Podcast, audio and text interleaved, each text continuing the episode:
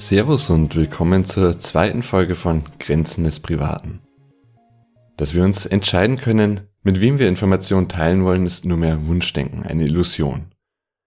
Wenn wir aufhören, uns selbst zu täuschen, dann erkennen wir, dass in der Regel ohne unser Wissen oder unsere wirkliche Entscheidung Informationen über uns gesammelt werden. Mit dieser These beginnen wir unsere heutige Folge. Wir stellen uns in den nächsten zwei Folgen die Frage, ob unsere Entscheidung nur mehr eine Illusion ist. Wir wissen aber, wie wichtig unsere Entscheidung ist. Denn dass wir darüber entscheiden können, welche Informationen wir preisgeben und an wen, ist ein Teil unserer Privatsphäre. Diese Entscheidung haben wir in der letzten Folge als Kontrollaspekt kennengelernt. Wie viel ist aber davon übrig? Wir beginnen damit, dass wir Kriterien festlegen, um zu beurteilen, ob eine Entscheidung vorliegt, nämlich Informiertheit und Freiwilligkeit. Wir werden dieses Thema dann in zwei Folgen teilen. In der heutigen Folge beschäftigen wir uns mit der Informiertheit und nächste Woche dann mit der Freiwilligkeit.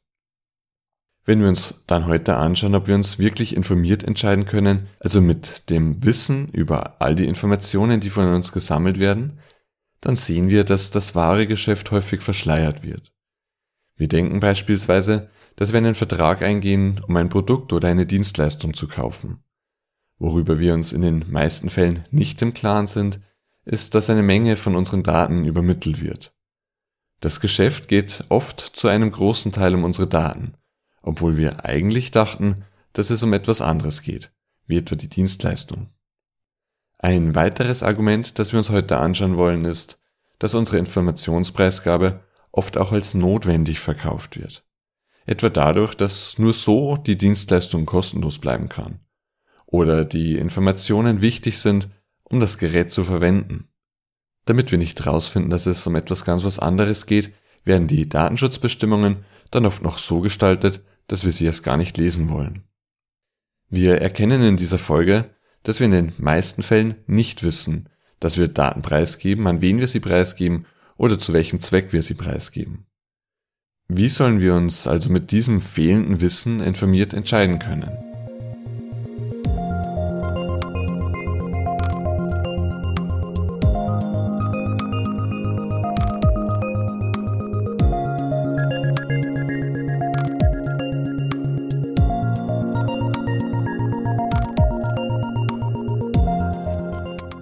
Wir wollen selbst darüber entscheiden können, mit wem bzw. welche Informationen geteilt werden.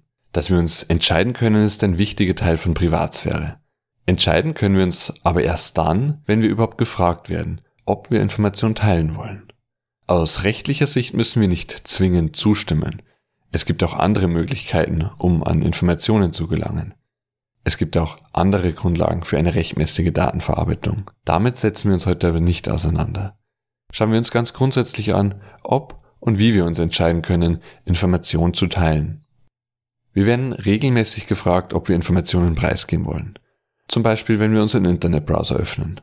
Häufig begrüßt uns die Suchmaschine Google mit einem Pop-up und der Überschrift Bevor Sie fortfahren. Dort können wir über die verwendeten Cookies mehr erfahren oder einfach zustimmen. Auf den ersten Blick können wir uns entscheiden, ob wir diese Information preisgeben wollen. Was bedeutet es aber konkret, dass wir uns entscheiden können? Einerseits, dass wir uns freiwillig entscheiden, dass wir also freiwillig unsere Informationen teilen. Wir können uns andererseits aber erst dann entscheiden, wenn wir überhaupt wissen, um was es geht, ob wir zum Beispiel nur ein Bild an einen Bekannten schicken oder das ganze Fotoalbum an all unsere Kontakte. Wir legen also zwei Kriterien fest, die wichtig sind, damit wir uns wirklich entscheiden. Die freiwillige und die informierte Entscheidung. Schauen wir uns heute zunächst genauer an, wie eine informierte Entscheidung aussieht. Wir sollen Informationen teilen. Das müssen wir zuerst einmal wissen.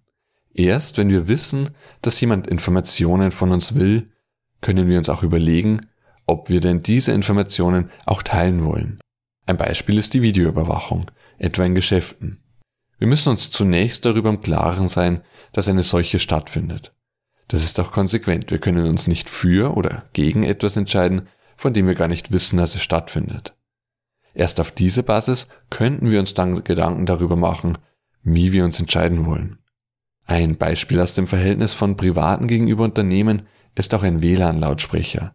Ein Lautsprecher, der nicht über Bluetooth angesprochen wird, sondern der eingebunden ist im Netzwerkverkehr über Wireless LAN. Die Idee dahinter, Musik hören von Liedern, die etwa auf einer Festplatte liegen.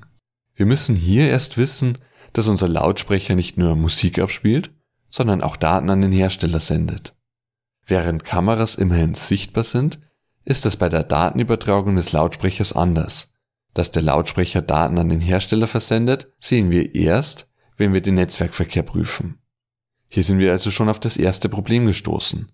Daten werden oft weitergegeben, ohne dass es leicht erkennbar bzw. überhaupt naheliegend ist. Dass Daten übertragen werden, ohne dass wir es wissen, erfolgt wohl manchmal auch bewusst so. Zurück zum WLAN-Lautsprecher. Wir benutzen einen Lautsprecher. Gehen wir davon aus, dass wir wissen, dass der Lautsprecher Informationen an den Hersteller sendet. Das reicht aber noch immer nicht aus, um uns jetzt entscheiden zu können. Interessant wäre zum Beispiel auch, welche Daten konkret gesendet werden. Also zum Beispiel, ob auch Informationen über die Musik, die wir hören, übertragen werden. Und warum werden die Informationen übertragen? Und an wen sendet der Hersteller die Informationen weiter? Wir sehen, dass wir eine Menge an Informationen benötigen, bevor wir uns entscheiden können. Wir erkennen hier, dass wir über einen Teil des Geschäfts im Unklaren gelassen werden. Wieso ist es denn notwendig, dass ein Lautsprecher eines vermeintlichen Lautsprecherherstellers überhaupt Daten an den Hersteller sendet? Es geht hierbei auch nicht um smarte Lautsprecher, wie sie etwa Amazon anbietet, sondern um schlichte WLAN-Lautsprecher. Den Sinn, den der Lautsprecher erfüllen soll, ist, dass er Musik abspielt. Dem Kunden wird hier vorgegaukelt, einen Lautsprecher zu kaufen, wenn er eigentlich ein Geschäft abschließt mit einem Unternehmen, das viel mehr auch auf Daten aus ist, als auf die bloße Lautsprecherqualität. Das ist aber den wenigsten bewusst. Tatsächlich ist generell den wenigsten Nutzern bekannt, welche Geräte welche Informationen sammeln und an wen diese Informationen dann weitergegeben werden. Damit die Datensammlung nicht in Frage gestellt wird, wird oft angeführt, dass die Informationen notwendig seien, zum Beispiel damit das Gerät überhaupt funktioniert. In anderen Fällen auch damit, dass das Produkt kostenlos bleibt. Am Lautsprecher zeigt sich aber schnell, dass diese Argumentation hinkt. Damit der Lautsprecher Musik abspielt, brauchen wir kein Nutzerkonto mit E-Mail. Genau das wird allerdings seit einem Update des Lautsprechers gefordert. Das Argument, dass die Informationen notwendig seien, sehen wir zum Beispiel auch mit Blick auf die Videoüberwachung. Hier wird oft damit argumentiert, damit die Kriminalität einzudämmen. In der Realität gelingt das durch strengere Überwachungsmaßnahmen aber eher selten. In beiden Fällen, im Fall vom Lautsprecher und im Fall von der Videoüberwachung, wird verschleiert, dass Informationen eigentlich ohne Notwendigkeit gesammelt werden.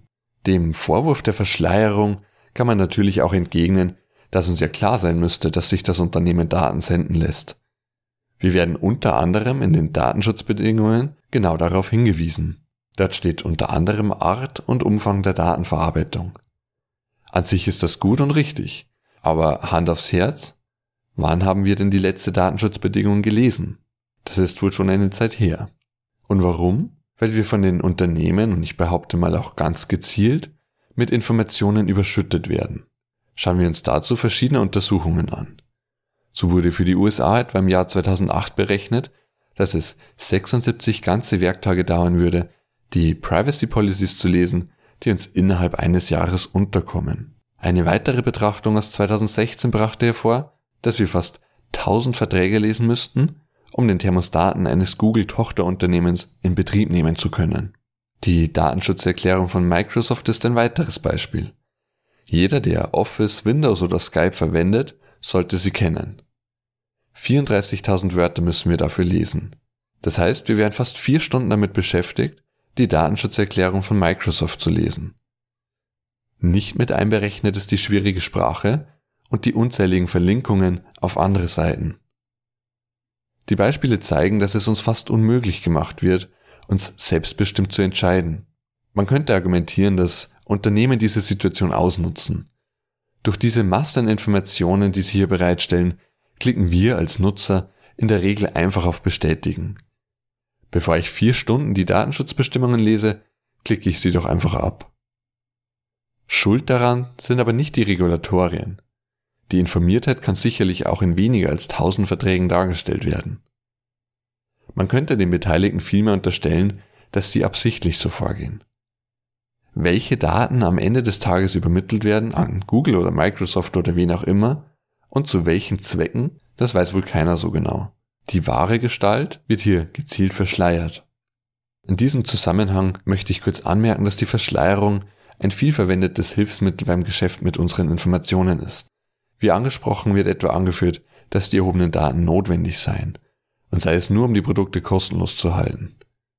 Verschwiegen wird dabei, dass es viel mehr um den Unternehmensgewinn und um Macht geht. Wichtig ist, dass wir uns vor Augen führen, dass Technologie und Überwachung nicht Hand in Hand gehen. Das wird zwar oft behauptet, allerdings handelt es sich hier nur um ein Geschäftsmodell.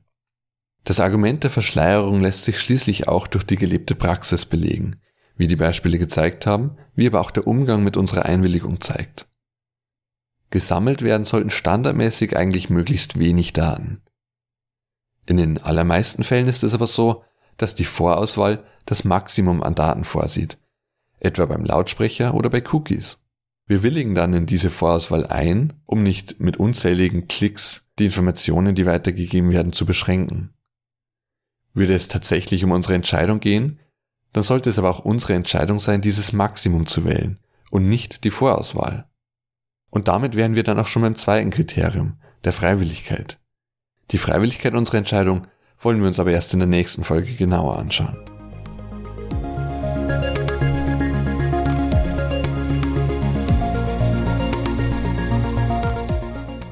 Fassen wir für heute zusammen, was wir besprochen haben. Damit wir uns wirklich entscheiden können, müssen wir genügend Informationen haben. An diese Informationen zu kommen ist, wie wir gesehen haben, allerdings nicht immer ganz leicht. Daten über uns werden abgegriffen und diese Tatsache verschleiert, etwa auch dadurch, dass wir in den Datenschutzbestimmungen mit Informationen überhäuft werden und so die Datenschutzbestimmungen nicht mehr wirklich lesen und im Endeffekt nicht mehr wissen, welche Daten konkret von uns abgeschöpft werden. Wir wissen damit am Ende des Tages oft nicht, dass Informationen über uns gesammelt werden oder welche Informationen über uns gesammelt werden. Zum Teil wird die Informationsweitergabe dann aber auch damit begründet, dass unsere Daten notwendig seien, damit das Produkt oder die Dienstleistung kostenlos bleibt oder weiterhin funktioniert. Das ist aber oft nicht wahr. Ganz grundsätzlich wird hier die Idee aufgebaut, dass Technologie und Überwachung Hand in Hand gehen. Wir kommen für heute zu dem Ergebnis, dass wir uns nicht informiert entscheiden können. In der nächsten Folge wollen wir uns anschauen, ob es mit unserer Freiwilligkeit besser aussieht, ob wir also zumindest aus eigenen Stücken heraus entscheiden können, oder ob unsere Zustimmung am Ende des Tages gar nicht mehr vorhanden ist. Ich freue mich, dass ihr dabei wart. Bis zum nächsten Mal. Macht's gut.